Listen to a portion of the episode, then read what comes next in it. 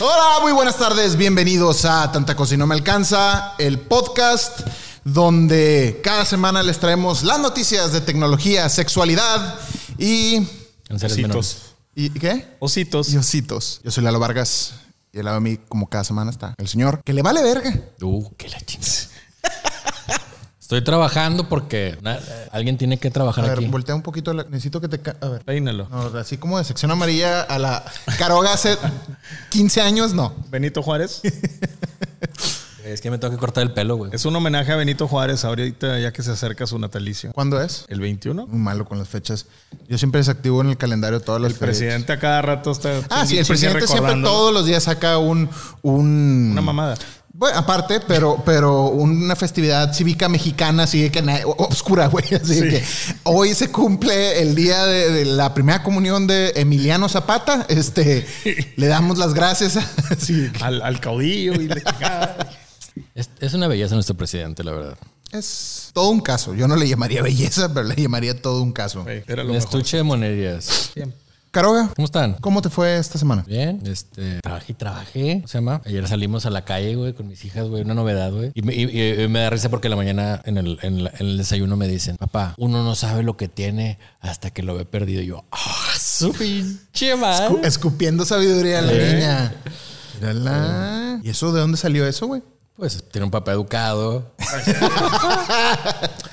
Me imagino que fue Eva la que dijo eso. Sí. Porque fue con la que me tocó platicar antes de conectarnos a jugar. Y te lo juro, le digo a Caro, oye, parece niña de 18 años, güey. Habla súper. lo mejor de todo fue que estoy jugando y llegan mis hijas y de que estás con tus amiguitos. Y yo, sí, ¿quién está? Tío Sergio. Y lo, déjame saludarlo. Entonces le paso y empieza a hablar con Sergio. No sé qué estaban hablando ahí. Y en eso me da los audífonos Eva. Es un peligro pasarle a Sergio mientras está jugando Warzone. Claro. No, no, pero todavía no estábamos jugando. Ah, ok, ok, Estábamos ok. esperando que alguien que se llegara No, que llega no. tarde, güey, pues se juntara, güey. Y, y luego empieza Lalo de que ¿con qué morra estás hablando, güey? Y, y, y, y lo va Sergio. Es tu sobrina, pendejo.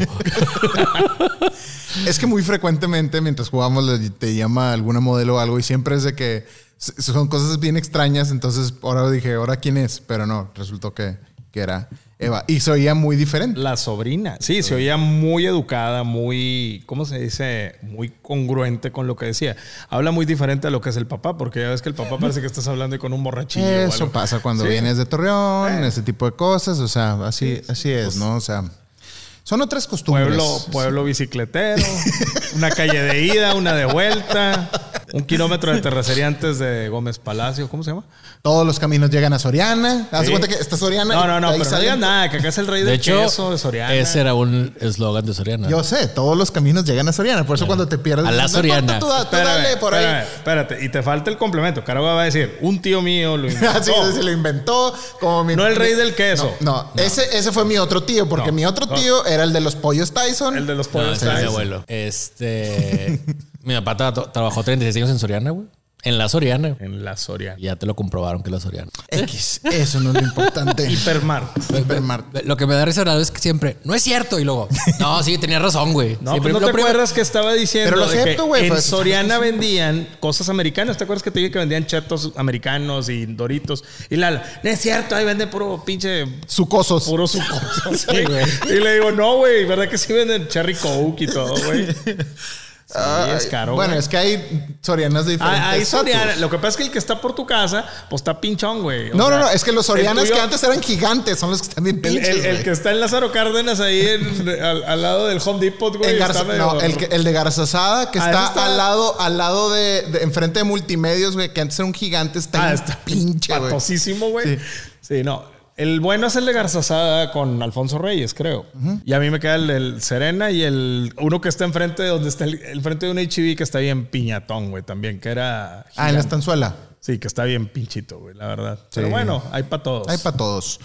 Esta semana se anunciaron las nominaciones para el Oscar y aunque todavía no empezamos el programa oficialmente, les quería platicar sobre, eh, tantito nada más, sobre Letterboxd porque La caja de las cartas. Letterboxd es una red social para cinéfilos.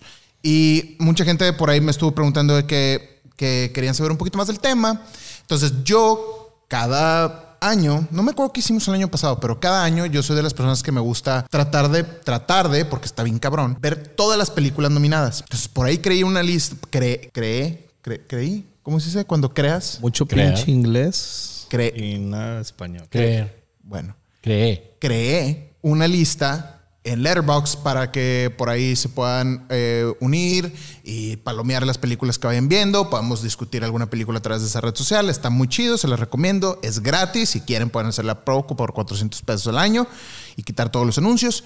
Y de esa manera pueden ustedes poner de que todas las películas que quieren ver y cuáles han visto, ponerle su rating, su review y Está, está muy chido. Entonces, mi objetivo esta temporada de los Óscares es tratar de ver todas las películas y animadas Los movieron de fecha, ¿no? Generalmente son en febrero. dos meses después. Por- porque pues todo este tema de la pandemia, cosas se tuvieron que mover. Y este año, a diferencia de otros años, está bien curioso porque Casi no la- películas. Películas. Las películas de este año, por lo general, son, son películas que estuvieron en servicios de streaming como Netflix, eh, Apple Plus, Prime. Y sí, y sí Hulu. están aceptando porque la- el año pasado, cuando con lo de Irishman, hubo un este super conflicto de que muchos queri- querían que no las tomaran en cuenta. Pues tienen que tomarlas en cuenta, si no, ¿qué, No, porque, y porque ya yo creo que de aquí en adelante, güey, ese va, ya, ya vieron las productoras que dicen, ¿por qué le voy a tener que pagar al cine, güey, si la gente los va a consumir? Así es. Pero te digo, este, este año es un caso especial y me gusta porque la mayoría de las, de las películas que están ahí son cosas que a lo mejor no te esperas ver comúnmente.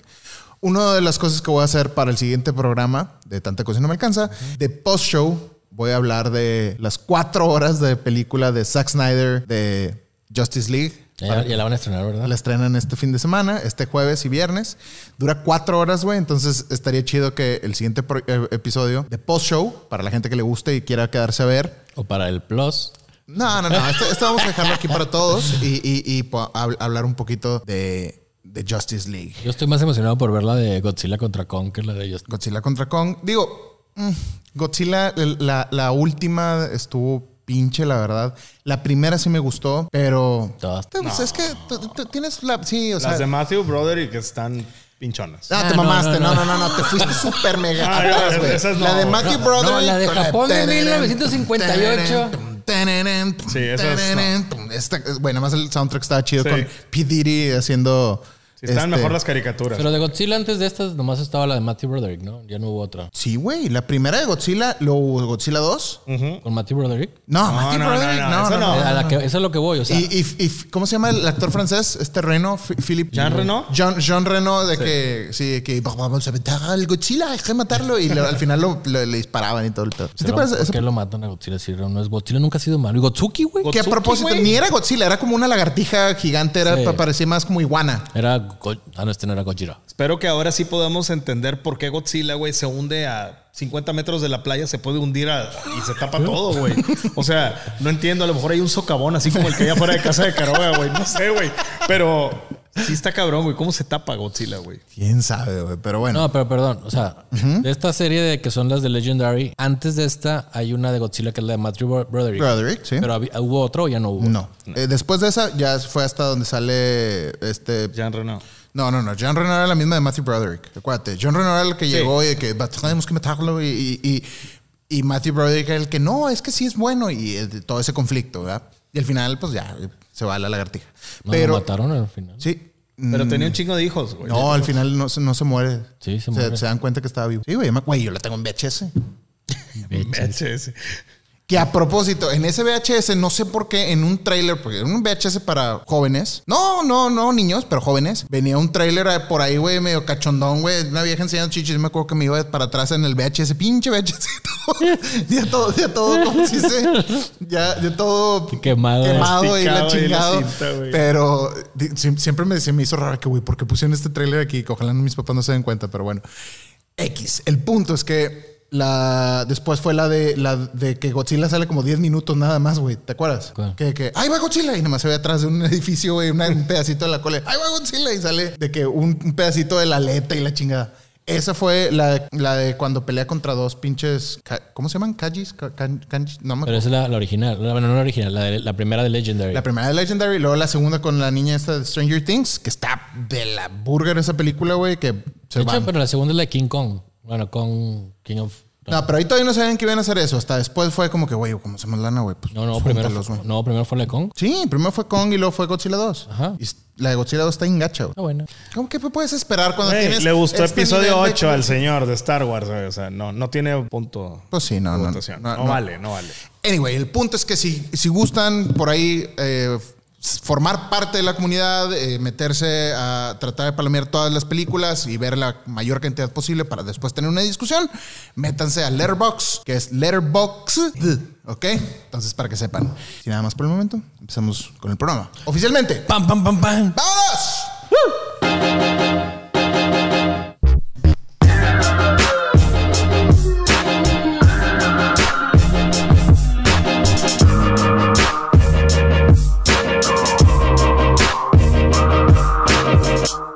Bienvenidos a Tanta Cosa y No Me Alcanza, el podcast número uno sobre tecnología, fotografía y lagartijas mutantes. Yo soy el señor Lalo Vargas y a un lado de mí se encuentra, como cada semana, el señor Carlos Rodríguez, todo me gusta Caroga. El Gojira. Además, en los controles está el señor Sergio Villarreal. Hola. Ser- Sergio, el Panzas Villarreal. que ahora ya anda en el gym. Allá, el, el Jim Villarreal. Tuve que venir, güey. O sea, fui más temprano para cumplir aquí. Muy bien. Qué bueno, güey. Así debe ser. ¿Cómo debe ser? Como debe ser. Y en el episodio de hoy vamos a estar hablando sobre la continuación del, eh, del, del tema pasado, que es sobre los NFTs. Ahora sí me metí un clavado totototote a saber cómo se. ¿Cómo puedes tú crear un NFT? ¿Cómo puedes vender tus imágenes o tu trabajo por medio de este cryptocurrency, por así decirlo? Cryptocurrency. Y si en verdad es una buena idea por ahí estar este, haciendo estas transacciones NFT con nuestro trabajo. Además vamos a estar hablando sobre Instagram, Apple, DaVinci, su nativo 17.1 para Mac M1. Además problemas que por ahí hemos encontrado que tiene. Sobre Leica, Nikon tiene nueva cámara y Photoshop. Entonces va a haber mucho de qué hablar. Y además al final vamos a estar escuchando sus preguntas y mensajes de voz que pueden dejar a través del WhatsApp al 811-475-4888. Y no olviden que ya pueden ser parte de nuestro Patreon y ayudarnos a seguir creando este podcast, además de nuestro podcast complementario cada semana, Tanta Cosa No Me Alcanza Plus, para que se unan por ahí a partir de Ya. un dólar hasta lo que ustedes gusten y donde les va a dar acceso a este podcast exclusivo para Patreon cada semana, donde los tres nos juntamos y cada quien traemos un tema random a la mesa para discutir cosas que no tienen siempre que ver con tecnología. Esta semana le damos gracias a nuestros dos productores y patrons, Jaime Vázquez y Estudio Mideros. Muchas gracias a ustedes por su aportación. Y vámonos con el tema número uno. El, como es, es follow-up de la semana pasada, lo voy a pasar como el tema principal más para adelante. Entonces vamos a empezar ahorita con los dices que hubo dentro de la semana. ¿Te parece bien, Carola? Claro que no. Me gustaría, me gustaría empezar a que por, por, por Nikon. ¿Puedes hablarnos de Nikon? Pues mira, no hay mucho que hablar, pero sí hay mucho que hablar. Ok. Este, eh, Nikon anunció su como flagship, su, su cámara mirrorless este emblema, por así decirlo. Y obviamente, como que ahora las cámaras, güey, antes las cámaras era de que voy a sacar tal cámara, güey, y ahí te va, ¿verdad?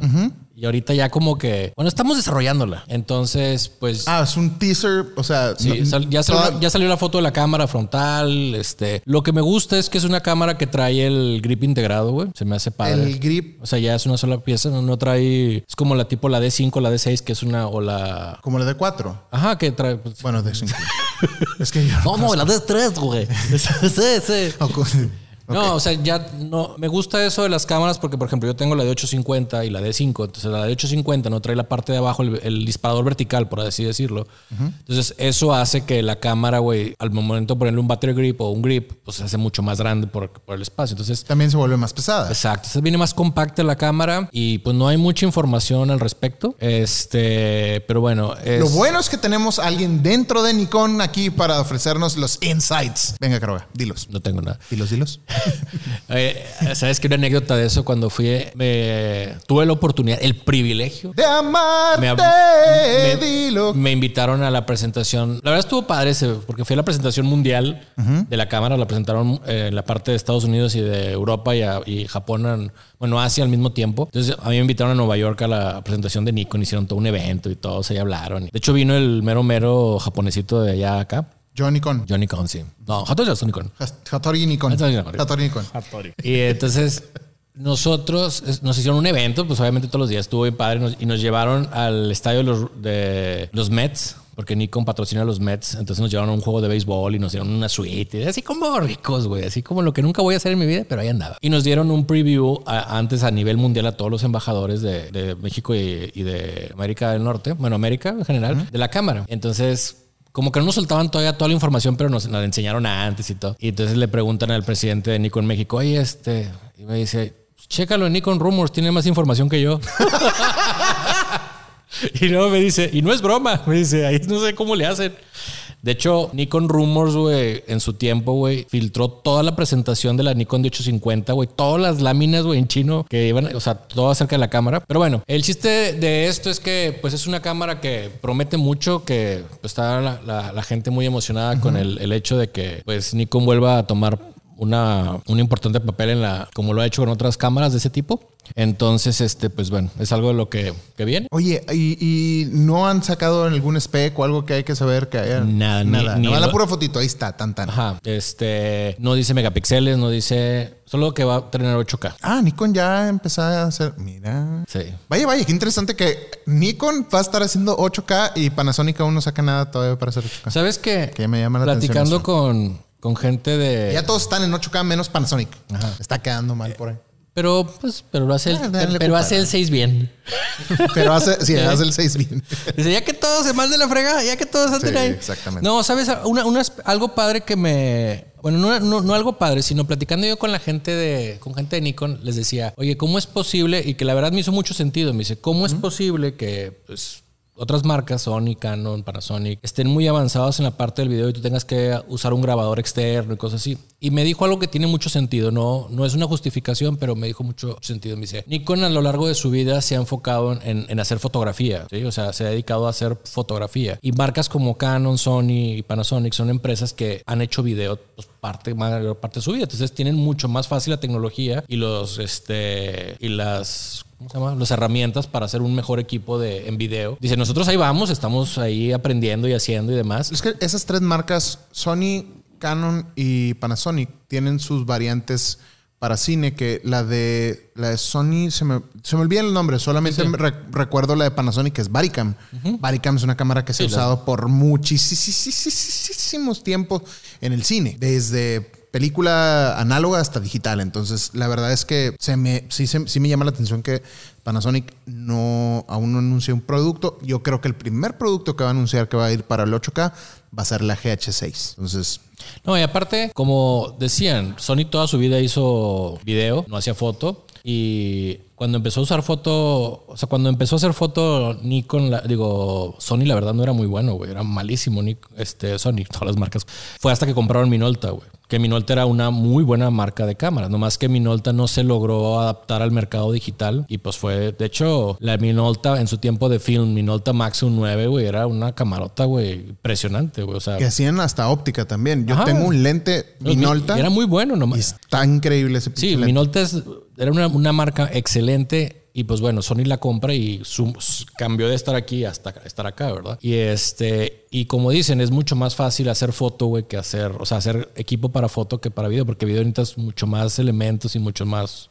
Necesitas meter cosas de audio, o sea, metas más variables a la ecuación. Ajá, entonces, digo, yo siento que lo que, eh, digo, yo no soy un experto en video, pero lo que yo he hecho de video con Son, con Sony, me van a meter en problemas, con Nikon, güey, este, siento que ha hecho cosas bastante bien, ¿verdad? Estaría con madre que cuando salga y cuando lo anuncien, te la presten para poder calarla aquí en algún shoot. ¿Te la empresten? Te la empresten para, para. No, es que si se la regalan con madre, ¿verdad? Pero, pero si se la prestan para calarla en algún shoot a ver cómo se ve el video 8K. Y algo que viene de la Z9, que todavía no sabemos que dice un nuevo formato FX Stacked, como que hicimos Stacked, no sé a qué se refiere. Stacked, que es Apple más out. Sí, no sé. Este, y bueno, nomás tiene que soporta 8K, nueva procesador- un procesador nuevo. Y ya, es todo lo que viene de. Ahorita ya estará en manos de gente haciendo reviews y Yo me imagino que sí. Caro, güey, ¿por qué, no, ¿por qué no, no tenemos, necesitamos eso, güey? ¿Por qué no tenemos esa... Al ratito, al ratito. Yo creo que todavía no, las, yo creo que todavía no la, la liberan como tal. Pero Habrá que esperemos, esperemos. Se, ve bonita, mira. Está bonita. Se ve grande y pesada. No, fíjate que no está, o sea, en la comparación, pues es como una mirrorless con el battery grip. Yo la verdad prefiero una cámara sin para foto, tú a lo mejor para video no. Sí, porque tú la tienes todo el tiempo en un tripié, güey. no, mayor no, parte no, no. Es que, por ejemplo, cuando estás haciendo fotografía, te serviría para vertical, güey. Los pensaba. Sí, yo- lo que dije la vez pasada, si le pones el grip, te puede, tiene mejor ergonomía. Por ejemplo, cuando estás usando lentes, güey, eh, largos, por ejemplo, es muy, cómodo estarla volteando la cámara y está muy fácil. A estar así todo el tiempo o estar ahí como el tú al revés. Entonces, y que lo traiga integrado es más cómodo que. Sí, obviamente que lo traiga aparte. ¿no? Oye, te presto para que, para que cargues mi D5 para que veas lo que pesa, güey. ¿Mucho o poco? Nada, güey. Nada. Ha de estar más pesada la C1H. Hablando de leakers, además, esta semana Apple demandó a un ex empleado por presuntamente filtrar a los medios información. Esta viene desde appleinsider.com y dice el antiguo líder de materiales en Apple ha sido demandado por la compañía. Ah, o sea, supongo que alguien que se dedicaba a eso. Este, con la queja que aborda la supuesta apropiación indebida de secretos comerciales que luego se vendieron a una publicación anónima a cambio de una cobertura favorable de una startup. Lo que estuve leyendo de esta nota es que un ex empleado de Apple que tenía acceso a un nivel de seguridad, haz de cuenta que nivel 2, ¿no? Este güey antes de salir empezó a bajar archivos de niveles de seguridad más arriba, que están fuera de su Alcance. alcance y los empezó a, a filtrar a los medios de información, algunos de ellos como Apple Insider o Mac Rumors y esas cosas. A cambio de que ellos publicaran notas sobre una empresa al que él empezó por un lado porque ya sabía que se iba a salir de Apple y dámele publicidad a mi empresa, yo te voy sacando todo, te voy filtrando cosas que tenga de Apple y el día que se fue de Apple bajó un putazo de información, güey. Lo, lo pendejo de aquí del asunto este es que lo, lo compartió desde dispositivos que tenía de Apple. Entonces, obviamente lo cacharon, güey. Y Apple lo está demandando. Las filtraciones y rumores que la industria construyó alrededor de Apple pueden ser peligrosas. Simon Lancaster, ex líder de materiales en Apple, de materiales quiere decir... eh, aluminio. no, que es, es una de las personas encargadas de la- del diseño industrial. Este ha sido acusado de acceder a datos fuera del alcance de su trabajo y luego venderlos a medios de comunicación. La acusación dice lo siguiente.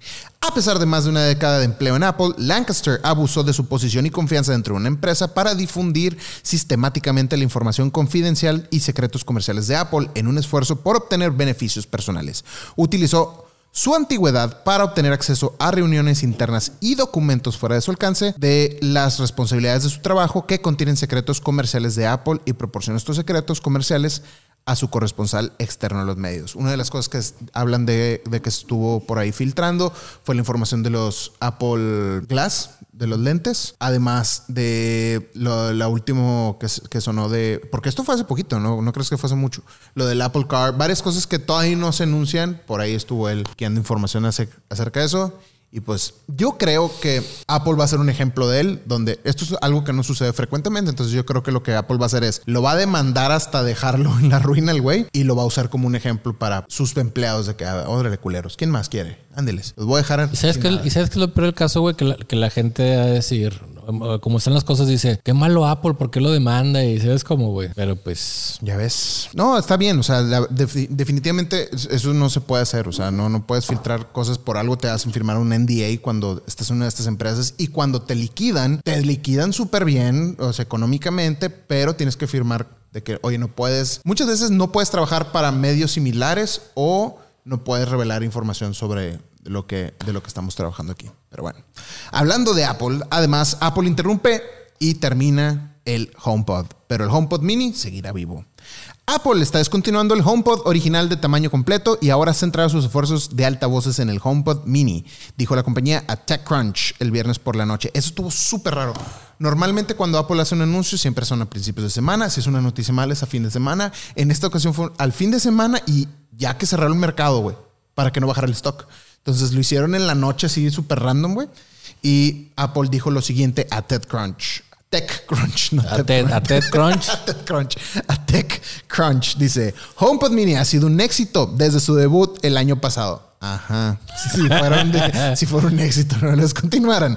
Ofreciendo a clientes un sonido increíble, un asistente inteligente de control inteligente del hogar. No es cierto. Y todo por 99 dólares. Estamos centrando esfuerzos en HomePod Mini. Estamos descontinuando el HomePod original. Seguirá siendo disponible hasta agotar existencias a través de la Apple Online Store, Apple Retail Stores y Apple Authorized Resellers. Apple proporcionará a los clientes del HomePod actualizaciones de software y servicio y soporte a través de Apple Care. Como que nunca le han dado los del audio, ¿verdad? La gente no, o sea, Apple creo que no entiende en qué falló. Y la razón en la que yo creo que fallaron es que uno compra estas bocinas inteligentes no por el sonido. Nadie lo compra para, le voy a subir a 100 mis rebajadas. No, nadie. Lo compras para tener alarmas, lo compras para tener de que cosas de utilidad como lo, nosotros lo usamos con Alexa. Entonces, sí, de preferencia que se escuche bien, pero no, no necesito un sonido super hi-fi, güey. Ah, Yo estoy sorprendido con Alexa chiquilla, güey. Si soy con madre. Soy con madre. Entonces, Apple vio que, o sea, claramente el, el HomePod este, normal no, no, no tenía el, el pegue porque tenía un costo súper elevado. Creo que en un principio estuvo en 399 dólares.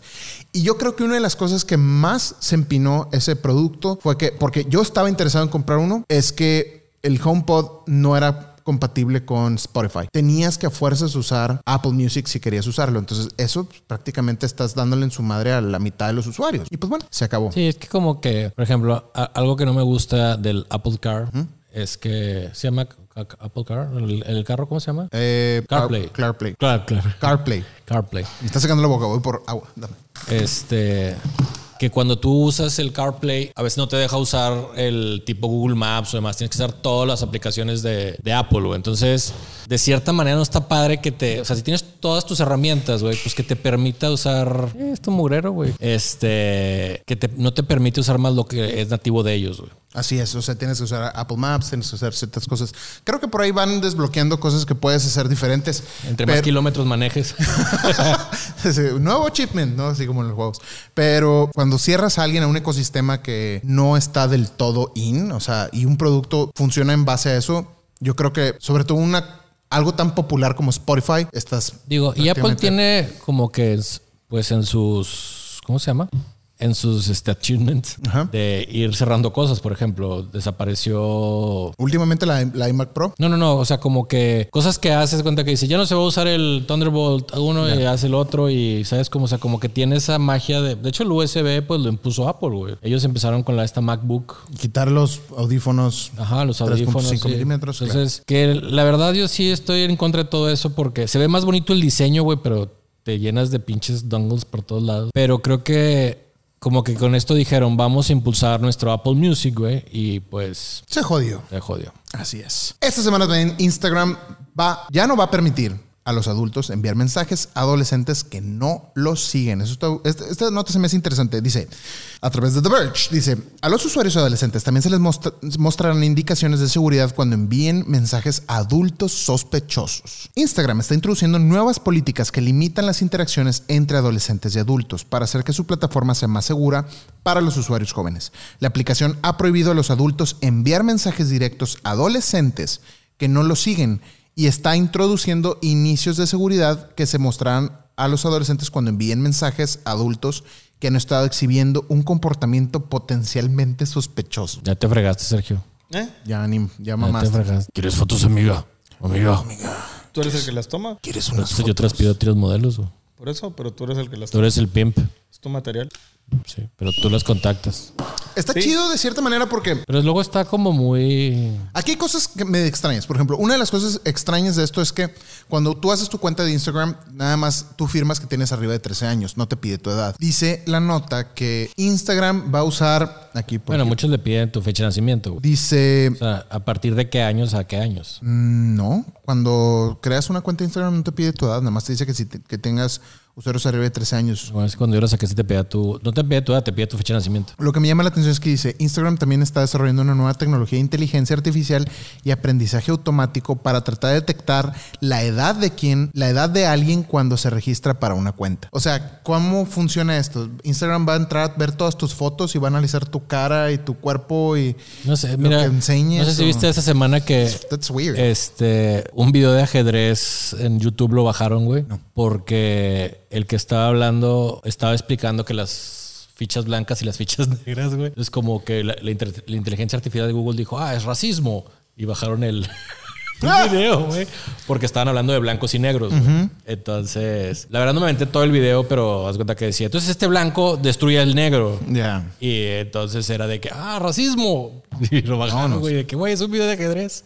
Entonces, digo, esta, esta parte de que Instagram está desarrollando en tecnologías, o sea, prácticamente eso quiere decir que el- el- la aplicación va a entrar a ver todas tus fotos y te va a analizar tu cuerpo, tu cara, tus medidas o lo que sea que salga y va a determinar más o menos qué edad tienes en base. Claro que eso lo ponen como así un, esto es lo que vamos a desarrollar. La verdad es que Facebook sabe qué edad pinche tienes. Vas a mandar, hay un güey viviendo en tu casa que mandan estos güeyes. No, ah, Instagram puede que no te pida tu edad, pero Facebook Sí. tiene todo lo necesario para saber qué chingados. Cada vez se compran un celular, hay un batito siguiéndolos. Cada vez que bajan la aplicación les aparece un batito. De hecho, hablando un poquito de... ¿Va a ser tema sorpresa? Pero, pe- pe- pe-. No, eso es de... Bueno, sí. Ah, ¿es de lo mismo? No, no, tú dime, dime. No, lo, lo único es que ligándolo al tema del plus pasado, es, se me hace una buena idea como quiera este tipo de, de restricciones. Donde, oye, pues sabes que si, si, si Eva está en el teléfono y alguien le manda un direct message un adulto y el adulto a lo mejor, oye, no tiene posteado nada, es una cuenta virgen o una cuenta fake que te diga, oye, este güey es me- es medio sospechoso, ¿no? Entonces, ese tipo de cosas, la verdad, están, están, están chidas. Y que ya no puedas mandarle tú un mensaje a cualquier niña que salga en Instagram, aunque te salga en el Explorer, cosas de ese tipo. No, a lo que voy ahorita que decías de la inteligencia artificial, güey. Este, esta semana, güey, saqué una cuenta.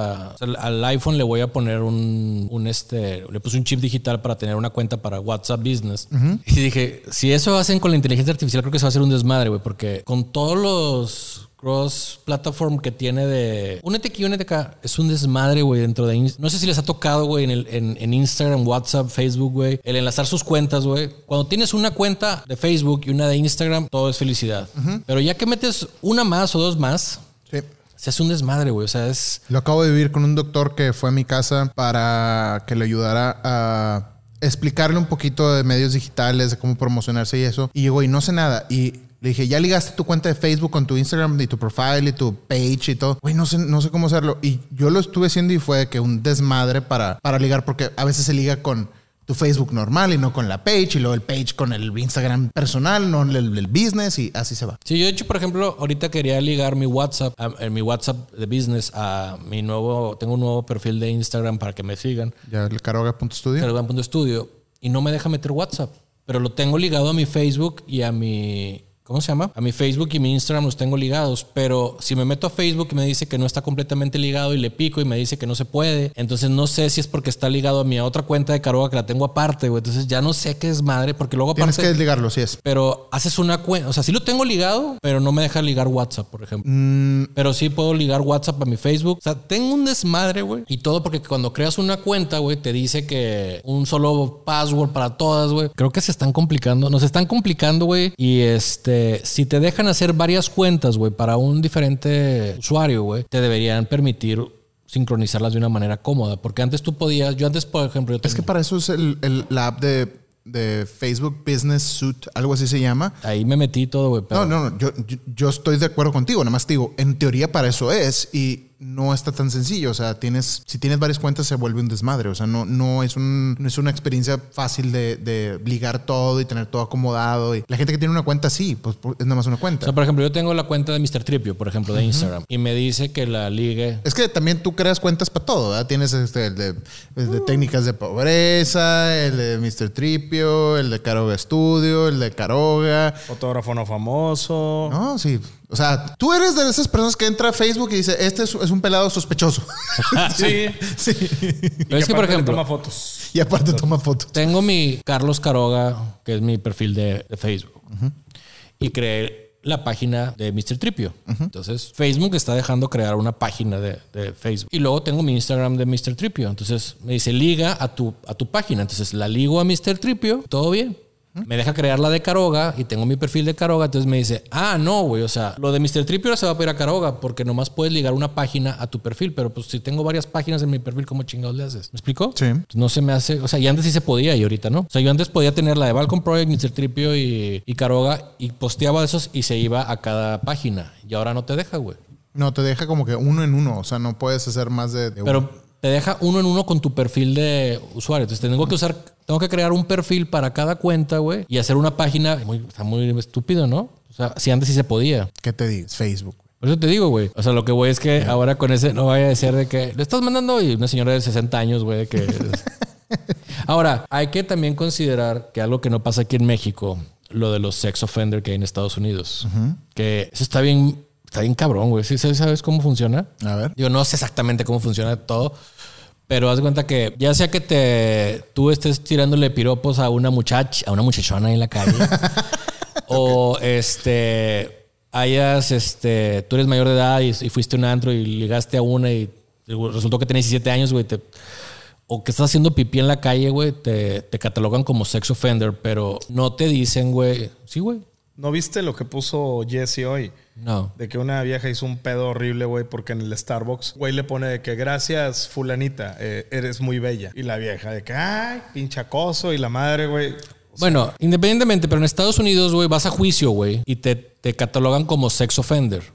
De hecho, hay aplicaciones que te dicen... Acá te lanzan de gobernador para Acapulco. Sí, acá te... Aquí ofendes a, aquí ofendes a alguien. Sí, te, te mandan. eh, eres ahorita automáticamente militante de Morena y te mandan a, a- a De- de gobernador. Oaxaca. A Y Oaxaca. todos los chairos te defienden, güey. Bueno, y el problema es que, güey, cuando tú eres un sex offender, güey, hay aplicaciones que te dicen dónde vives, güey. Y te, no, o sea, no te ponen tu nombre, pero te dicen, güey, en esta colonia, güey, vive un sex offender. Y el sex offender no te dice si fue por acosar, violar o hacer pipí en la calle, güey. Entonces, muchas de esas te ponen como una marquita, güey, una tachita. Y en las redes sociales también te catalogan con esa Tachito. ¿Sí? Sí. O sea, no, no lo ve la gente, güey. Pero si tú le hablas a una niña, güey, o a un menor de edad, güey, y la niña se queja, güey, tienes más probabilidades de que seas, este, pues, arrestado, demás, porque ya tienes una tacha de que eres un sex offender. Mm, no, no, yo no sabía eso. Pero se me hace interesante verlo en la versión ut- utópica de esto que es. Imagínate que tú eres un sex offender y que te tengas una tachita en tu perfil y a donde quiera que te escribas o vayas, la gente puede saber que, es, que eres Está un sex bien feo, güey. ¿Está bien feo como O sea, está- medida o está bien como medida o...? O sea, está bien, pero creo que te deberían de, o sea, deberían de especificar, güey, porque luego las leyes en Estados Unidos son como muy... ¿Preferirías que salga la tachita y lo él violó a alguien? O tachita, él se la sacó en el metro, así. Pues, o sea, es- está bien que te identifique, pero imagínate que tú andas bien pedo, güey. Y dices, bueno, ¿qué va a hacer pipí? O sea, tú ni en tu mentalidad, güey, quisiste enseñar el chile a alguien, ¿sabes cómo? No quisiste ser como un- una ofensa sexual, pero te catalogaban como ofensa sexual porque sacaste el de este en público y tú estabas bien pedo, güey. No es lo mismo, güey, a un vato, güey, que en el metro, güey, esté acosando morras y le esté agarrando las nalgas y demás. ¿Me explico? Entonces, se me hace muy bien que estén clasificados las personas que hacen, pero bueno, pues si cometiste un error de andar pedo, güey, andabas corriendo, güey. Bueno, a lo mejor haya que hacer una mejor distinción de- del crimen, por así decirlo. A eso me refiero. Pero bueno, supongamos que, que sí fuiste el acosador, manoseaste y la chingada. ¿Tú estarías de acuerdo que en tu perfil social, en medios digitales o en, o en vivo, Yo no estoy de acuerdo, pero que tú la- trajeras una tachita virtual que te diga, este güey se pasó de lanza en algún momento? ¿Tú, tú crees que sea una buena medida? Yo creo que como, sí, como, como, en, como en Black Mirror cuando ibas y tenías tus estrellitas y la madre, así de que tienes tu tachita de sex offender y en todos lados aparece público cuando tú tienes una interacción con alguien potencialmente peligroso. A lo mejor, si tú, supongamos, Caroga, tú tienes tu tachita virtual y me escribes a mí. Yo soy un adulto, soy hombre, soy mujer, whatever, lo que sea. Y me escribes, no se nota esa tachita porque no va relacionado con el crimen. Pero si tú le escribes a una modelo menor de edad, Yo creo que estaría bien. que salga esa tachita. Yo creo que está bien. Órale, ¿qué piensan ustedes? Yo, yo creo que, no sé, güey. Es que sí, sí, algo, de- algo se tiene que hacer, yo creo. Porque eso, güey, va a ser a la gente que. Porque mira, mu- ahorita mucho de los acosos y mucho de ese tipo de cosas, güey, es a través de las redes sociales, güey. Este, a un este. A un familiar. A, a un familiar de un. De uno. De, bueno. A un amigo de, alguien de mi familia, güey. Este, a su hija por Facebook la, la, la y la secuestraron y la mataron. Y puede, se podrá decir que qué tonta, que no sé qué, pero bueno, pues, güey, a veces están, estaba chiquita, tenía 16, a- 16 años, güey. Entonces, pues nunca sabes, güey, caen X, güey, cual- cual- cual- cualquier sea el tema, güey. Entonces, pues para que a una menor, porque muchas veces los menores, güey, nosotros cuando éramos chiquitos, güey, todavía grandes somos de pendejones, güey. Sí. creo que, güey, sí está bien que a alguien menor de edad le salga de que, oye, este güey está clasificado así, ten cuidado, güey. A mí se me haría bien, güey. Yo pues tengo hijas, güey. Entonces, los niños todavía como quiera, güey. Sí, yo creo que, o sea, no es necesario que si es una interacción entre, entre adultos, a lo mejor tengas acceso a esas medidas de seguridad, pero si es un menor o alguien que con el que va relacionado al crimen que cometiste, pero güey, eh, bueno, estamos hablando de menores, te lo cambio. Acosador de mujeres en el metro, ahí sí es con adultos. Ahí cómo funciona. Yo diría que, güey. a Cada vez que a le escribas a una mujer ahora, A que sea, vato o mujer, güey, aparezca, güey, que tú tuviste, que tienes un delito de este tipo. Ay, güey, qué cabrón. Digo, me gusta la idea, pero también Porque creo o sea, que- tengo que ponerme también en, en los zapatos de la persona que cometió el crimen, Ah, que pero- al final del día sigue siendo una persona y tiene dignidad y tiene derechos. Y aunque yo sea de las personas de que sí, güey, a la chingada, ya písenlos. Dices, güey, pues también dónde lo dejas, o sea, cuánto Hay- hay una- tiempo, hay- cómo, funci- cómo una- funcionaría. hay una frase que es muy dura, güey, pero muy verdadera, que dice que es el mal del bien menor, güey. ¿Cómo, cómo, cómo? O sea, el mal para el bien, o sea, ya se me la, la toda chueca, güey. sí, no, no, no. Este, o sea, güey, que dices, voy a matar a un vato, güey, porque mató mucha gente, pues es, ¿cómo se llama? Pues ni modo, güey. O sea, siento que, No dijiste nada. Sí, o sea, es que ya se me revolvió la frase, güey, y siento que la voy a decir Sí, otra vez ya. mal, güey. Ay, Sí, abuelito. no entendí, güey, Sí. pero creo que la El- intención es buena. Pero no sé. Es el del bien del mal menor, güey. Ok. O sea, quiere decir, güey, que pues un güey que violó a 15 mujeres, güey, pues mátalo, güey. O sea, ah, es que los derechos del güey, los derechos de las otras 15, ¿sí me explico? O sea, ellas iban caminando por la calle y este güey las violó, ¿sí? O sea, ¿sí me explico? Entonces, Es un tema que después yo creo que tenemos Mira, que debatir. en- hay un, hay un, plus, hay un, hay ejemplo muy claro, güey, que hay un Twitter que sigo, en Twitter sigo muchos pendejos, güey, así, como el que gente vendiendo espejos, ¿verdad? Pero hay uno que se llama Finales Felices, no es lo que ustedes piensan. Y es agarran a, haz cuenta que son puros rateros, güey, que les meten unas putizas, güey. Y acababa un vato, güey, de asaltar, güey, y de acuchillar a un vato. güey. O sea, obviamente, güey, la gente se enojó, güey, lo agarraron y le metieron una reverenda chinga. Y, y el güey decía, ya, tengan piedad de mí, la chingada. Y le dicen, y tú tuviste piedad del güey que acabas de acuchillar, güey. Entonces, ¿cómo te pones a exigir algo, güey? Cuando tú ni siquiera tuviste, güey. Ni se te entraron el corazón, güey, para decir, ay, bueno, no lo voy a matar. No, ni esas. No me lo, órale, ahí te vas. Y ahí quedó, güey. Entonces, se oye muy feo, muy fuerte, güey, pero alguien dijo que cuando una persona, güey, se convierte en violador, asesino y demás, güey, pierdes tus derechos de humano, güey, y te conviertes en un animal, güey. Está, está el tema medio, medio cabrón como para llegar a una conclusión en 10 minutos, pero No, sí se pone, listo. Yo- Más escríbele a Instagram.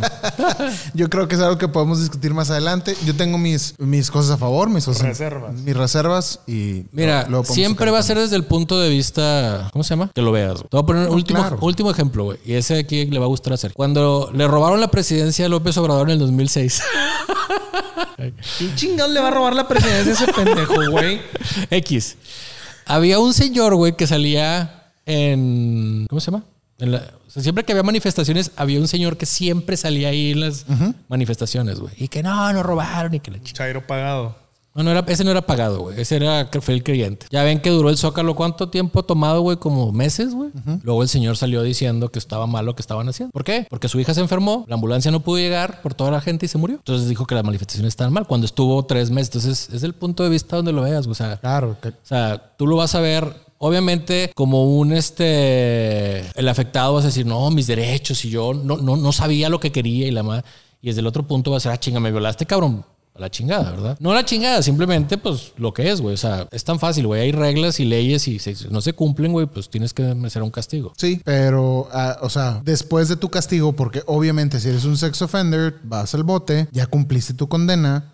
Es que y no al muchos- salir vas a quedar marcado de por Es vida. que, es que muchos no van al bote, güey. El que va a la cárcel, el que va a la cárcel, güey, sale y siempre te va a parecer que estuviste en la cárcel, güey. No te lo borran, güey. Por eso mucha gente no consigue empleos y demás. No, no, no, pero, pero estamos hablando de, de tener esa, esa marca en tu perfil online. Pero, por ejemplo, es como cuando vas a pedir trabajo, güey. Pues todos los que se estuvieron en la cárcel sale que estás en la cárcel. O sea, no, si te investigan, vas a estar en la Base de datos. base de datos.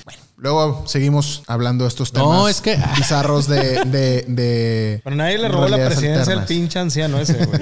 Ganó mi calderón de oro. No se dieron cuenta que cuando el señor fue a tomar presidencia y el Zócalo solo como loco, güey, no, no les decía nada, gente. Es- Hablando de cosas más interesantes que AMLO, DaVinci Resolve ahora llega en modo nativo para las M1 Max y al parecer tiene todavía muchas broncas, sobre todo con formatos de compresión y códecs tipo MP4. Cuando usas estos formatos de compresión en las Mac M1, la gente se está dando cuenta que, ¡ah! oh sorpresa, no puedes editar con madre en DaVinci. Y es algo que yo de lo que hablé tiempo atrás, donde acuérdense que la M1 tiene un este, procesador de, de gráficos integrado, no tiene una tarjeta de memoria eh, aparte para, para su función y DaVinci funciona a base de estas tarjetas gráficas que no existen en la M1 Mac. Entonces, obviamente va a haber problemas. De que se puede editar, se puede editar. Tienes que cambiar y quitar y proxies y cambiar las timelines de 4K 1080 y hacer un montón de cosas. Pero cuando estuve investigando esto sobre a ver cómo está DaVinci en la M1 Mac, me di cuenta que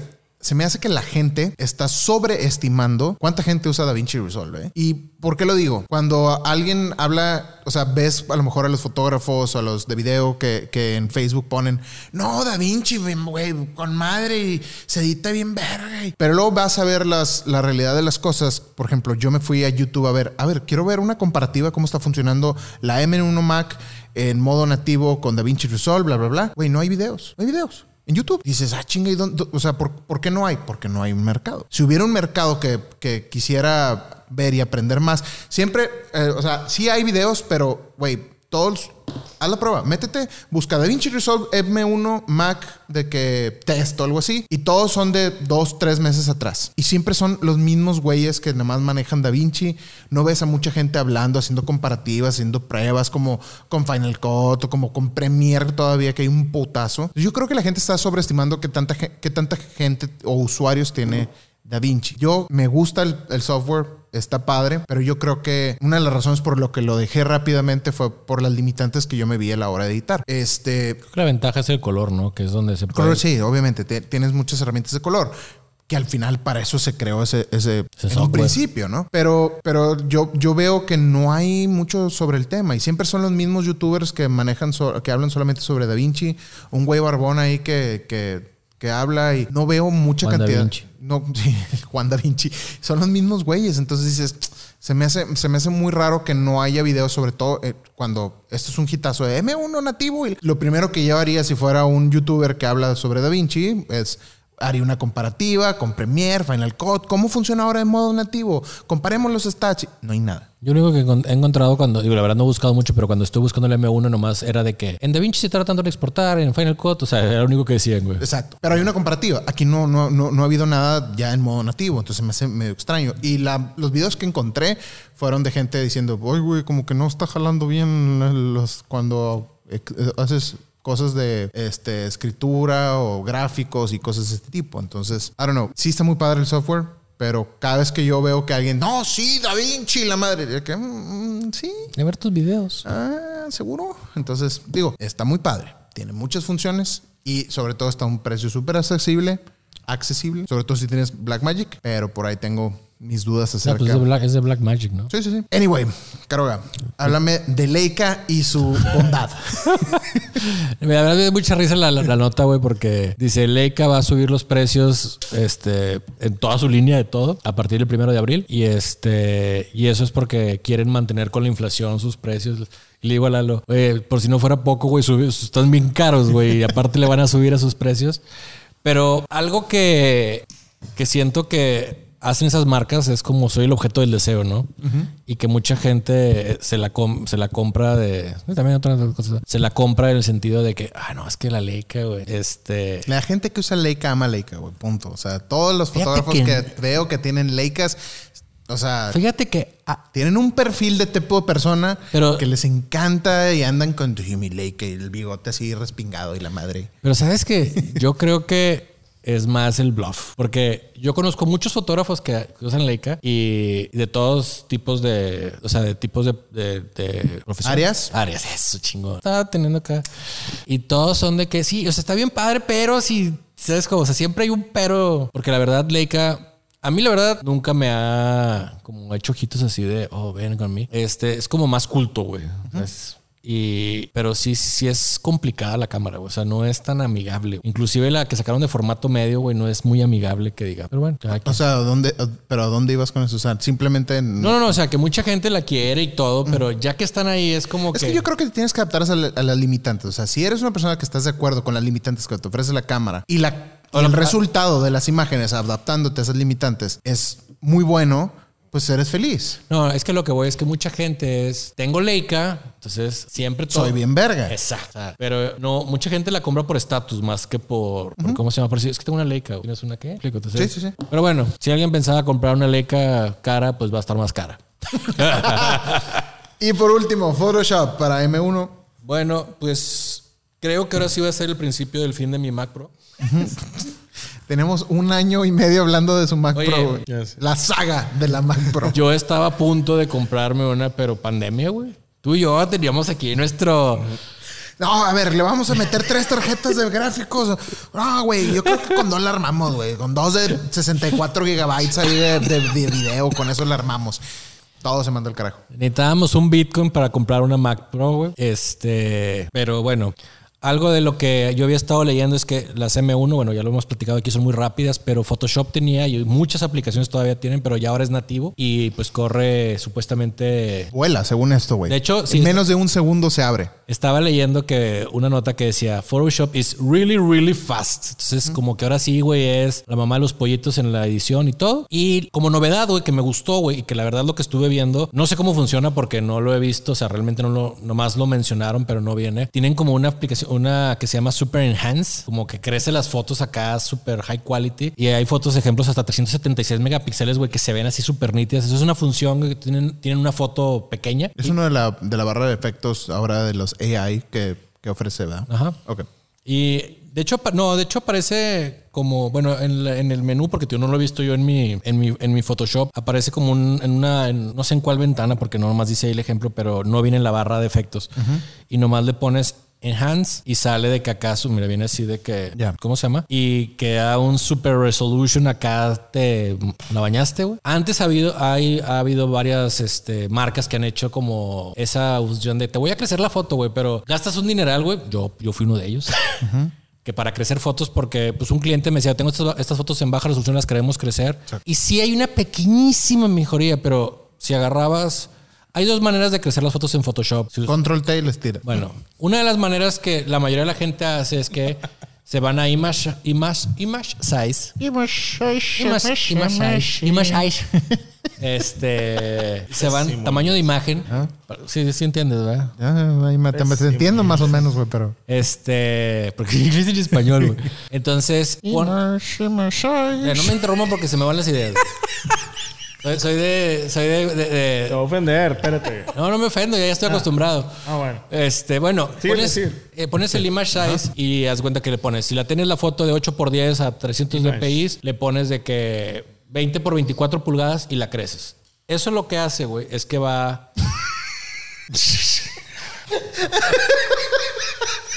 Pero es que cuando trato de bloquear mi risa, sí, eso es lo que hace. es que ve la cara, güey. ya, perdón. Se va a ofender en No, tres, discúlpame. dos. Dice, ¿Ya acabaste? ya, ya. ¿Ya acabaste? ya.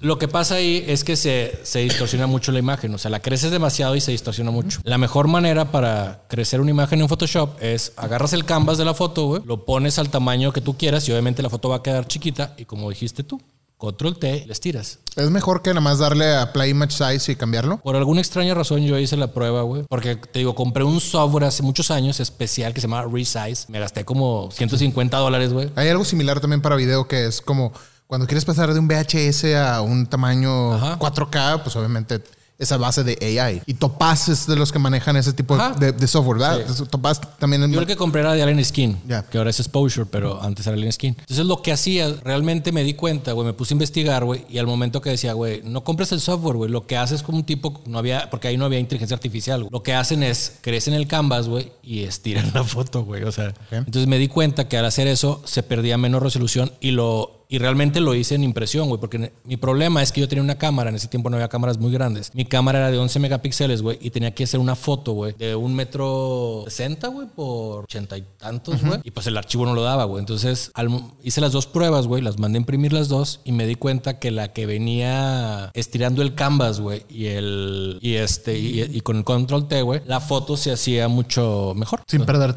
tanta calidad o sharpness. Pues o sí resolución. perdías, pero no perdías tanto como el, el image size directo. Entonces, eh, esta aplicación supuestamente te hace que las fotos se vean, güey.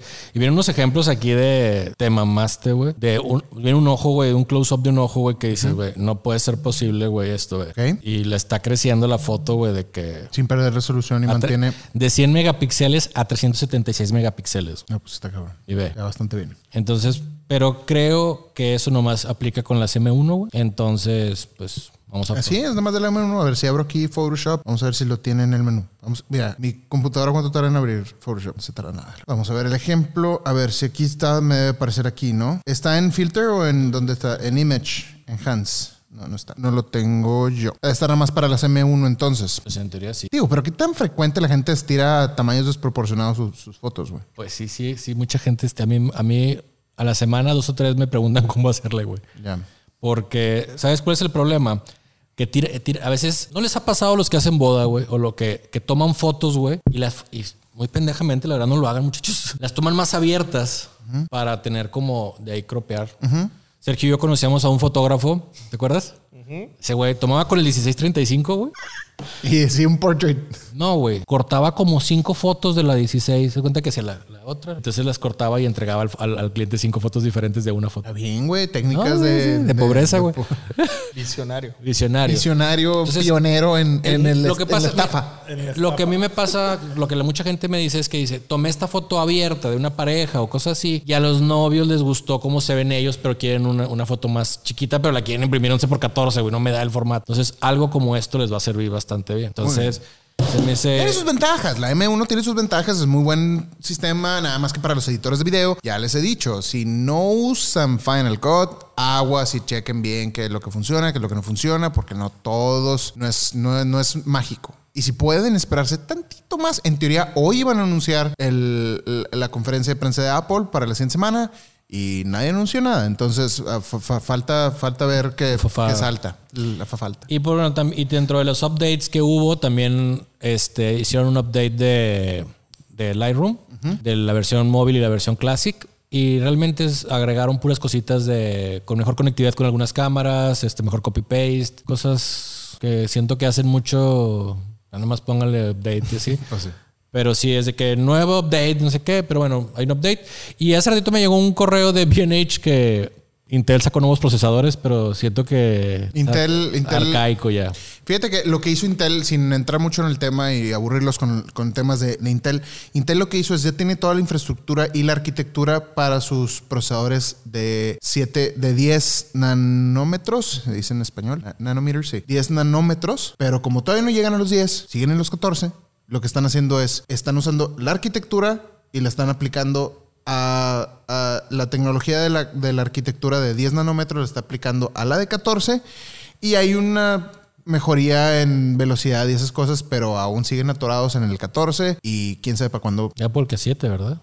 Apple va en 7 y ya tiene listo la capacidad de hacer en 5. Chulada, chulada. Anyway, vámonos al tema de la semana que es sobre los NFTs y la continuación. Y aquí quiero que pongan mucha atención a lo que voy a decir porque, porque pueden hacer, buena, eh, pueden hacer buen dinero si tienen un poquito de suerte. Entonces, mucha gente, fotógrafos, supongo que aquí hay de todo tipo, hay boderos, hay, hay gente que se encarga de, de 15 años, hay gente que se encarga de bautizos, hay gente que se encarga de editorial, hay de todo. Y una de las cosas que hay fotógrafos también que se dedican es a publicar imágenes en stock images, ¿verdad? En, en imágenes de stock, donde si tienen suerte y le dan al clavo a ciertos eh, temas de stock, pueden sacar una lana. Lo mismo con los NFTs. Entonces, el, el- episodio pasado hablábamos sobre qué son los NFTs, qué posibilidades hay, noticias sobre los NFTs. Y una de las cosas que estábamos hablando es que una imagen de un artista visual que está en internet se llama Beeple estaba siendo subastada y esta semana se vendió en 69 millones de dólares. Una imagen.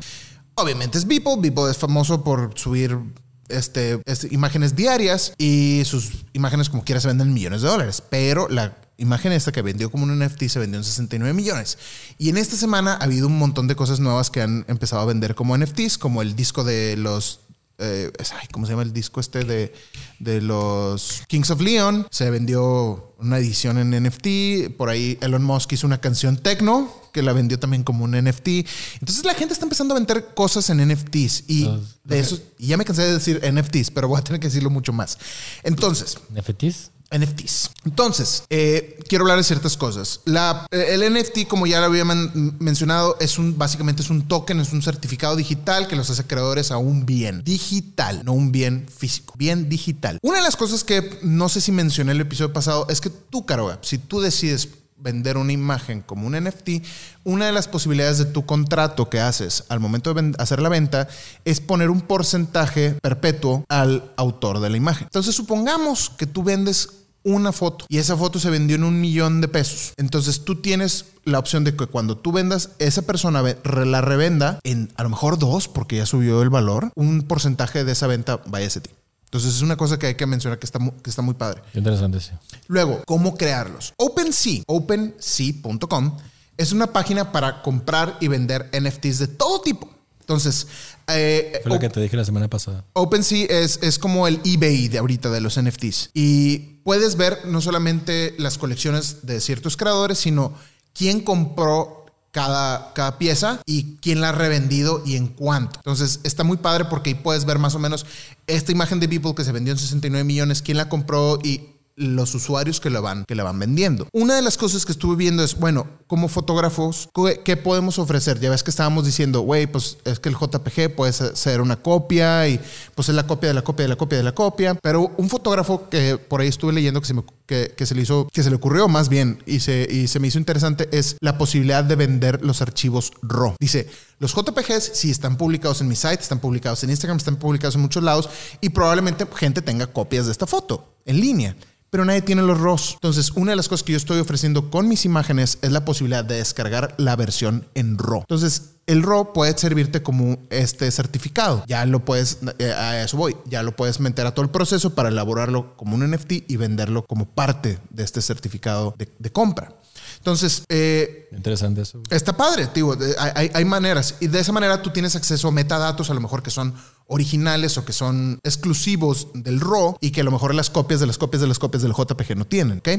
Entonces, para crear un NFT, aquí van los pasos. Para crear un NFT, primero tienes que abrir una cartera de cripto. Uno de los lugares más famosos para hacerlo es Metamask. Metamask.com, tú puedes entrar y sigues eh, ahí la elaboración del, del proceso. Ellos te piden hacer un depósito a tu cuenta para tener, para, para Garantizar. crear esta, esta cartera, ¿no? Con esta cartera ya puedes tú navegar en internet y se pone hasta como en una extensión en tu browser y puedes ir a todas estas páginas como OpenSea y hacer transacciones de NFTs, ¿ok? Entonces, MetaMask es uno de los lugares más, más comunes, es gratis, pero obviamente cada transacción va a llevar una cuota del 0.875% de cada transacción, ¿ok? Pero bueno, una vez que tengas tu, tu, tu wallet de Metamask, y ahora sí puedes irte a OpenSea y empieces a crear tus, tus colecciones. Puedes crear una colección única en OpenSea, subes la imagen en JPG, le pones un nombre, una descripción y puedes decir que incluye este, con la compra. Entonces tú puedes ponerle, ah, bueno, tienes, subes la, la foto, le pones este atardecer en San Pedro. Y ahí tienes el JPG, la gente puede ver la imagen y luego ya en la descripción tú pones, ok, esto te da acceso al RAW, que es único y exclusivo, bla, bla, bla, y eso tú puedes descargar el RAW y poner todas las cosas que, que, que, que incluye la compra, ¿no? Que si el RAW, que si el JPG original, que si el TIFF en alta resolución y sin compresión y todas esas condiciones que tú vas a poner de Tú venta. puedes- yo puedo seguir publicando la foto, pero tú eres el dueño de la foto. Todo eso va en las, en las condiciones, ¿ok? Y la gente para comprarlo tiene que estar de acuerdo, obviamente, porque se hace un smart contract. Y este, y fíjate que Voy a, su- voy a subir algo ahí. está, está padre, pero a eso voy. Voy a vender la foto de Sergio que tengo ahí. El costo aproximado por publicar una colección, supongamos que tú, porque se, se manejan colecciones. Entonces, supongamos que tú tienes una colección, es una idea. Tú tienes el de las niñas de, de Orange con las máscaras de Star Wars. Tú puedes hacer una colección exclusiva, uno de 10, o sea, una serie de 10 fotografías como una colección y la subes a, venta, ¿no? Por publicar aproximadamente una, una colección, hay una cuota que se le llama gas, así lo llaman, que son los gastos de servidores del blockchain que por lo general te va a costar aproximadamente 85 dólares publicar las fotos. O sea, no es gratis. Estos son los costos que llevan eh, de publicación. Pero digo, sobre todo lo que, lo que dicen más o menos los fotógrafos es que te cuesta más o menos 85 dólares. Entonces hay gente que puede gastarlos para, para ponerlos. Y bueno, ya tienes tu colección y este... Ahora sí, ya le pones tú los rangos de precio, todo es en base a bitcoins, entonces la pones en el precio, puedes tú establecer un precio inicial de, de un bitcoin, a lo mejor, o cinco bitcoins, y tú le puedes poner un precio máximo, precio mínimo, y que con el tiempo vaya bajando el costo hasta que alguien lo compre, que se le haga accesible, ¿no? Entonces, entrando todo este mundo de, de, los bitcoins y de, los bitcoins, de los NFTs, una de las cosas que vi que más que hay mercado bien cabrón y que es una oportunidad para todos ustedes que nos están escuchando, es la creación de tarjetas de colección virtuales. Así como hay gente en vida real que, intercambia, que intercambia tarjetas deportivas, las de este básquetbol o las de béisbol. Yo sí tengo calor, güey. Está la calefacción, güey, no mames. Ah, así como hay tarjetas de, béisbol y de, y de tarjetas de americano y de fútbol, tú puedes crear unas tarjetas virtuales y, quiero que entres y vete a la, sección de tarjetas. Hay gente que sube así a sus amigos pedos y de que, amigo pedo, tarjeta 1. Y, güey, van en 45 bitcoins porque son únicas. Entonces, ves de todo tipo de archivos aquí. Entonces, a mí se me hizo interesante. Si yo fuera Caroga y tengo acceso a una colección de fotografías curiosas, interesantes, a lo mejor con una temática chida, llámale a lo mejor los monitos. Oye, haz, creas estas tarjetas virtuales, las subes y empiezas a cobrar a partir de, de un Bitcoin y ponlas hasta punto un bitcoins con el tiempo. A ver cómo te va. Porque si ves las tarjetas que están vendiendo, hay uno de un güey así gordo, un gordillo con la tecla de fuera, de gordillo. Y así el, pezón oscuro, oscuro, oscuro. Y dice ahí de que, este, acceso, o sea, la, tarjeta es así y, güey. Pero, todos son subastas. Y va en 980 y tantos dólares. Son subastas.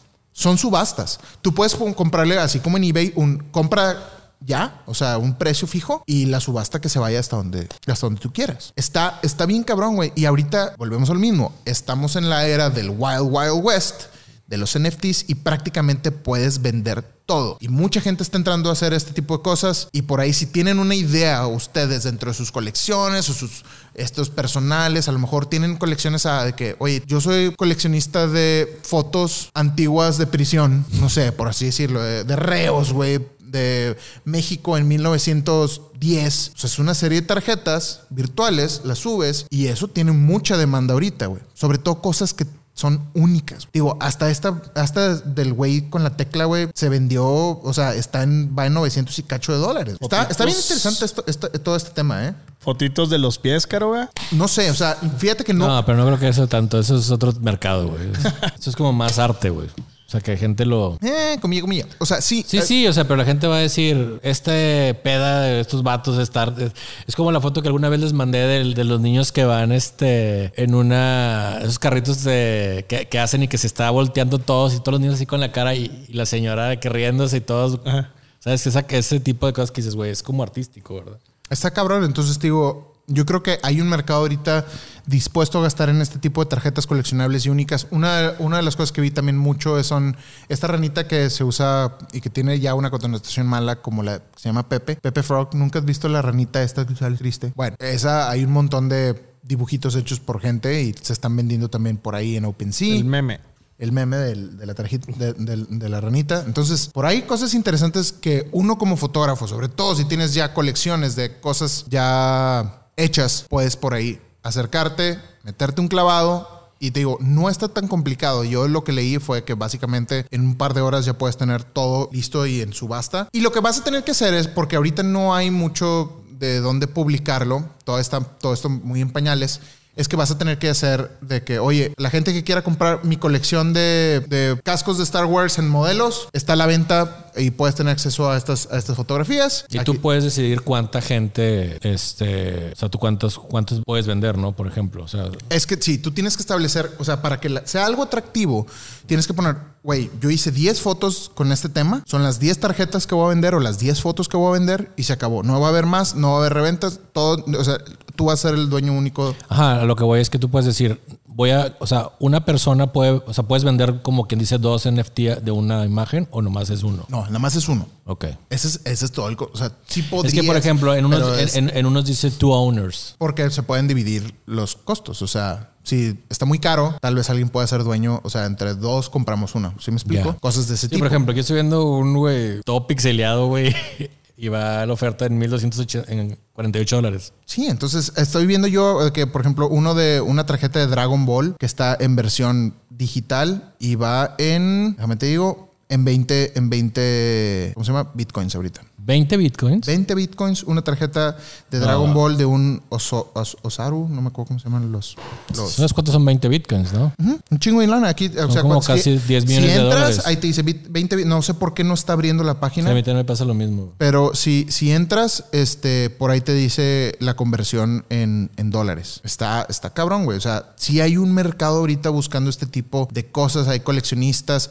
El güey que compró Beeple, fíjate que estuvo interesante cómo ¿Lo lo. compró qué, perdón? La, la imagen de, Beat- de, de Beeple, que se vendió Ah. en 69 millones. El güey dice, güey, mira, déjame te leo la, la nota.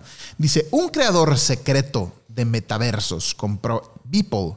NFT de 69 millones de dólares. El tercer precio de subasta más alto para un artista vivo. Metacovan se llama, el seudónimo fundador de Metapulse. Es el comprador detrás de la oferta ganadora de 69 millones de dólares para un Beeple NFT en Christie's ayer. Christie's, la casa de subastas. Fue el tercer precio de venta más alto de la historia para un artista vivo. Cuando piensas en NFTs de valor alto, dice, este va a ser bastante difícil de superar. Dice Metacoban en un comunicado publicado por Christie's. Y he aquí por qué. Dice, representa 13 años de trabajo diario de Beeple, las técnicas son replicables y la habilidad es superable. Pero lo único que no puedes hackear digitalmente es el tiempo. Esta es la joya de la corona. La obra de arte más valiosa para esta generación vale mil millones de dólares. Entonces, ¿de qué se trata? Beeple, ah, te digo que a diario en su Instagram sube estos dibujitos y lo que hizo es agarró todos los dibujitos de toda su historia y los puso en una sola imagen, en un collage. Sí. Y eso fue lo que se vendió. Entonces dice, sí, puedes replicar esto, pero lo que no puedes replicar es El tiempo. el que- tiempo, ¿no? Que le invirtió Beeple haciendo esta imagen. Cada vez que dices eso, como Pipo. Como Pipo. ¿Pipo, el payaso? Entonces, digo, um, está, está, está muy interesante ahorita las cosas que, que, pues, aquí está. 20 bitcoins son 35 mil pesos. 35 mil pesos. 20 bitcoins. Dice current price, 20, y lo dice entre paréntesis, 35 mil dólares, perdóname. Sorry. Entonces, ahí, ahí está, ¿no? Entonces, yo, yo creo que si alguien de ustedes ahorita que están batallando, que tienen lana, que tienen fotos, que no tienen lana más bien, y que tienen fotos por ahí guardadas, pueden crear una serie de cosas interesantes. Sí, yo puedo crear una serie de. Ya te di la idea tú, yo no sé por qué terminando No. este podcast no te pones a hacer eso. Cuando estabas hablando, güey, yo estaba pensando, antes de que tú dijeras el nombre, yo ya estaba pensando en esa serie, güey. Y este. Y está, pero haz cuenta que foto 1, Porcentaje para mí. foto 2, foto 3. Sí, o sea, tú tienes que poner, esta serie son de 10 fotografías, la colección es de 10 fotografías, quieres toda la colección, se te puede dar un precio, quieres una, una foto, te cuesta tanto, y son las únicas que va a haber, no voy a publicar más. Y vendes, ofreces los RAW. Y ofreces el RAW. Pero por ejemplo, si yo tengo la foto editada, güey, y te doy el RAW y la editada, o cómo? Puedes poner lo que tú quieras. O sea, al final tú le das un zip con lo que tú quieras. El chiste es que se- sea único y que la gente sienta que tiene un valor de que esto no lo. O sea, Nadie lo tiene. pueden copiar la foto, whatever. Yo tengo el RAW de esta imagen y de esta serie y nadie puede replicarlo. Y este, y obviamente la, la página te genera el NFT, o sea, el certificado de que tú eres. Qué interesante, güey. Está padre, ¿no? Y está, yo creo que al alcance de todos. Pero bueno, algo más sobre el tema, yo creo que es eso, nada más tomen en cuenta que lleva un costo, o sea, publicar estas imágenes como quiera traen un costo y el costo no es fijo. El costo del gas que le llaman ellos, estas cuotas, van variando dependiendo del precio del Ethereum, que es una criptomoneda. Entonces, Y este, puede dispararse, puede ser. Y otra cosa, una, una de las desventajas que hay que saber de este tipo de, de publicaciones es que si tú tienes esta serie de 10 imágenes y tú la publicas en a lo mejor un Bitcoin o un Ethereum o lo- lo que sea, el costo va variando. Entonces, si mañana se cae el mercado, cualquier persona puede llegar y comprártela en centavos o como te la pueden comprar muy alto. Entonces, es una cosa que, y hay veces que puede ser contraproducente, que es una de las cosas que, de las que sí, hablo. pues es stock, es como un stock market. Este, pues son interesante. Pero bueno, pues ahí está. Entonces, Sí, yo por creo ejemplo, esa madre, güey, la están vendiendo en 2.600 dólares. ¿Y es en, en base a subasta? ¿O es en Buy Now? Buy Now, ¿verdad? Sí, vaina. Sí, es que mucha gente puede poner, o sea, si entras y puedes ver como que qué es lo que la gente está comprando, qué es lo que la gente está buscando más, puedes, y eres un artista visual, yo estaría ahorita haciendo en chinga series de cosas de este tipo y vendiéndolas a... O sea, a- por ejemplo, este güey la vende en 4 bitcoins y le están ofreciendo 179 pesos. O sea, le están ofreciendo un punto bitcoin. ok, pero güey, le estaban ofreciendo un Sí, punto sí. en Bitcoin. ¿Qué son cuánto? ¿300 qué? Es- ¿60 dólares? 180 dólares. Por una foto digital pixeleada que se tardó a lo mejor una por hora en ejemplo, lo- ah, bueno, hay que meternos a leer, pero me imagino que estas subastas tienen un tiempo, ¿no? Tú pones el- tú estableces el tiempo. Cuando le pongo un mes y si en un mes no se vende, pues te la bajan. Mm, No. Si en un mes no... más se- alto. Sí, se va a quedar que ya en el precio, con- en el precio mínimo. No, pero si alguien, por ejemplo, nadie- en un mes nadie la ofreció, güey, Si no te ofrecieron, te dan la opción de volverlo a subir. pero te vuelven a cobrar. No, no te van a cobrar porque no vendiste. Mm, sí. Entonces no funciona. Digo, no sé, así es Mercado Así Libre. es Mercado Libre. y Mercado eBay. Libre, si no vendes, Ajá. no te cobran. Pero aquí sí te cobran por publicar, güey. Sí. Bueno, es que no te están publicando por publicar, te están cobrando los gastos de servidor que son dineral. ¿verdad? Sí, sí, sí. Hay que meternos a leer. Y una de las cosas que estaban diciendo es que, ojo, para la gente que le encanta el medio ambiente y ese tipo de cosas, este tipo de prácticas en teoría son muy dañinas para el medio ambiente porque se requiere bastante energía para mantener los servidores y bla, bla, bla, bla, bla, todo internet, éticas y todo el internet. Entonces, nada más para que sepan, ¿ok? Pero eso es generalmente todo internet cómo funciona, güey. Pues sí. Mañana. Este podcast estamos contaminando el mundo. Y mañana la generación de cristal va a votar porque quiten el internet. Porque quitan el internet. No, eso, eso, eso sí nunca lo harían, vas a ver. Ay, güey, quitaron un zorrillo. Sigue, sigue, sigue. Güey, a con- mí sí me cala, güey. chile adentro por lo del. A ver, güey, ¿a poco a ti no te cala, güey? Que quitaran a tú, tú que eres de la generación de. Pokémon, De güey. todos los pinches Looney Tunes, Pepe Le Pew era. Espérate, güey, por Lo- eso. lo- el que tú, tú menos me veías usaba. Pokémon, güey, o no sé, esas Sí. madres. A mí, la sí. verdad, Pepe Le Pew me, me cagaba. sí me- me- No, carica- no mames, estaba con madre, güey, que, la- que a la gatita siempre le pintaban la rayita, güey. y que Sí, pero andaba- la verdad sí era como. ah, Era la que más me A aburría. me No. estás diciendo que de No, toda el- la gama de Looney Tunes. Bueno, Spiri las- González, cabrón. eh, Está con madre. También quitaron Spiri González, güey. No, lo han quitado. Lo van a quitar. Estaba también que porque, pues, denigra a los Mexicanos. O sea, historia Gracias. curiosa. Por alguna extraña razón, cuando me toca hacer bodas gringas en San Miguel de Allende, todo, todo el mundo está bien familiarizado con su. ¡Ay, ay, ay, ay! ¡Ándale, ándale, güey! Y así, y así le hacen cuando Sí. van en las callejoneras y, y dices, ok. o sea, me vale madre, güey. Pero la es gente- como. pues, nosotros nos burlamos de.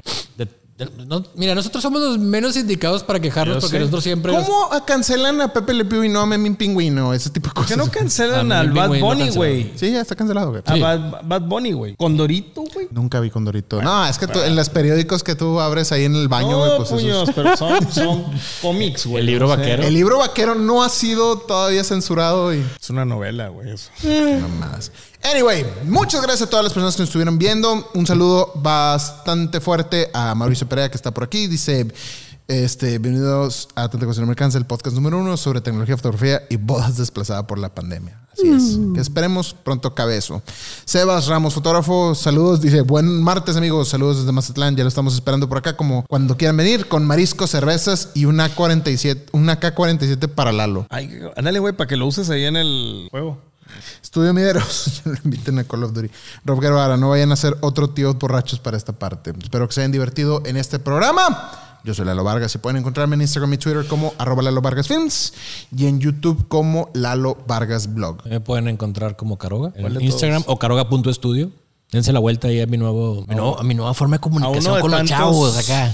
A mi nuevo perfil. Y en Twitter como Caroga Foto. Y a mí, Flor Manager. como Sergio VJ18 en Instagram o como Orange Marketing. Qué feo nombre, güey. Sergio VJ18. güey.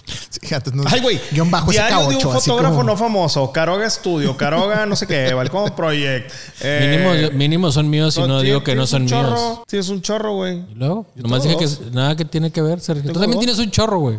Ah, no. Tengo uno ahí para ver a mis detractores, güey. ¿De qué estás Que me bloquean. Ah, no, no, pues ahí unas... detractores. O sea, un AMLO cualquiera, güey. Güey, igualito. Un, por, un, ¿Cómo te encanta a ti nada un, más un estar par, un par o tres personillas. Uno que le debe a Caroga ahí desde hace como tres años un workshop. Este. Este, güey, este. Otro de una agencia ahí que tiene como 25 Ácido de años, madre güey. este Y una güey. viejilla ahí. Todo- que, que todo tiene como corroe esa la 30 años y que...